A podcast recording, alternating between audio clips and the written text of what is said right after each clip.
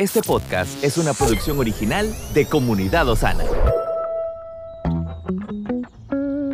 Cada día tiene su propio afán. Pero también hay nuevas misericordias que disfrutar. Hoy es un nuevo día.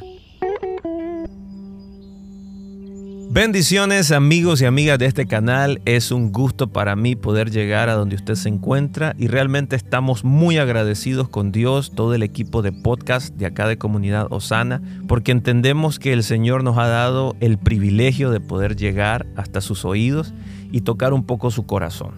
Gracias por sus comentarios, comparta este contenido si está siendo de bendición y no dude en escribirnos para sus peticiones de oración. Hoy vamos a meditar en un elemento muy interesante que se encuentra en la naturaleza, la lengua de la jirafa. La jirafa, cuyo nombre proviene del árabe sirafa, que quiere decir alta, es un animal con una lengua muy especial y de la cual los humanos tenemos que aprender mucho.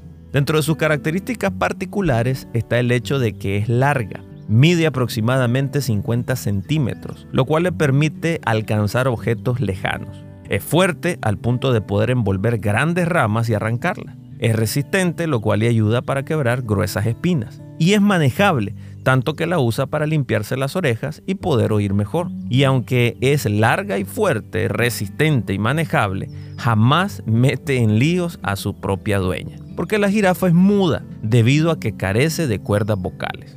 Los humanos también podríamos usar nuestra lengua para alcanzar objetos lejanos, hablando bien, estableciendo sanas relaciones, diciendo la verdad, expresando las cosas de manera correcta y sanando en lugar de estar ofendiendo. Una lengua que sea de bendición en lugar de maldición nos puede llevar mucho más lejos en la vida.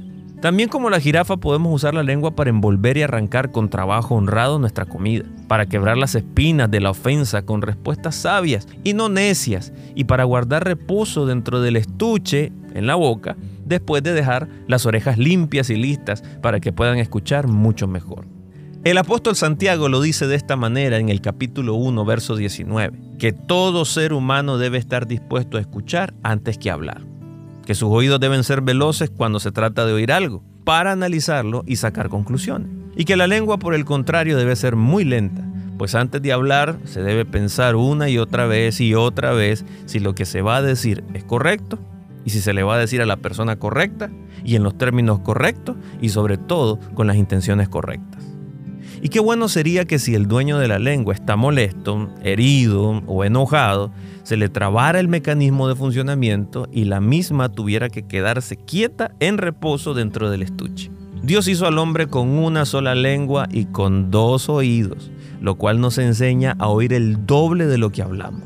La lengua se puede guardar en el estuche y quedar encerrada, mientras que los oídos siempre están expuestos. Y la lengua tiene que ser domada para que en lugar de dañar pueda servir. Esto es una importante reflexión, que aprendamos a escuchar primeramente la voz de Dios, porque ahí vamos a ser direccionados.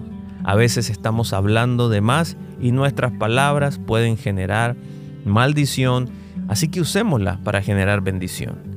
Nos vemos pronto, que el Señor le bendiga. Estuvo con usted Moisés Torres. Estamos en tu plataforma favorita. Recuerda que puedes escucharnos en Spotify, Apple Podcast, Amazon Music y Google Podcast.